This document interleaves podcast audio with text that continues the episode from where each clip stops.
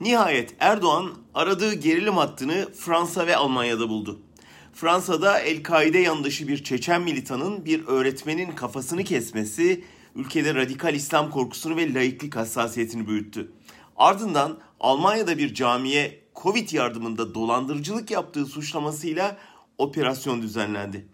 Bu iki gelişme üzerine Erdoğan Fransa ve Almanya'yı İslam düşmanı ilan etti ve Avrupa faşizminin yeni bir safhaya geçtiğini söyledi.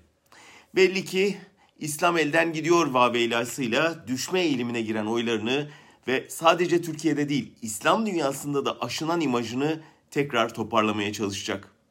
Bildiğimiz Erdoğan.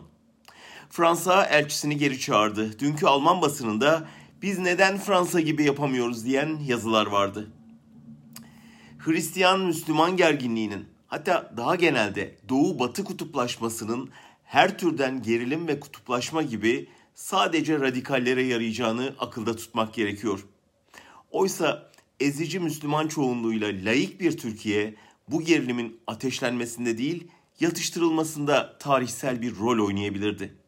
Düşünsenize Türkiye'nin Avrupa Birliği'nin nüfusunun çoğu Müslüman olan tek üyesi olduğunu, İslam dünyasındaki dini hassasiyetleri oradaki muhataplarıyla tartıştığını, sonra yüzünü doğuya dönüp oraya fikir özgürlüğünün, demokrasinin öneminden söz ettiğini, gelişmenin dinamiğinin bağnazlık ve otoriterlik değil, çoğulculuk ve laiklik olduğunu anlattığını.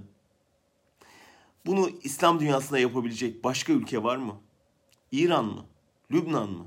Cezayir mi? Suudi Arabistan mı? Sadece Türkiye'nin böyle bir şansı, ayrıcalığı, konumu var. Vardı demek istemiyorum çünkü toplum özellikle son 10 yılda yoğunlaşan dinci dayatmaya rağmen laikliğe, demokrasiye, fikir özgürlüğüne sahip çıkmayı sürdürüyor. Bu hırçın dış politika, bu bağnaz söylem, bu nefret politikası sona erdikten sonra Türkiye Doğu ile Batı, Asya ile Avrupa, İslam'la diğer dinler arasında barış için oynayabileceği tarihsel roya soyunabilir, soyunmalıdır, soyunacaktır.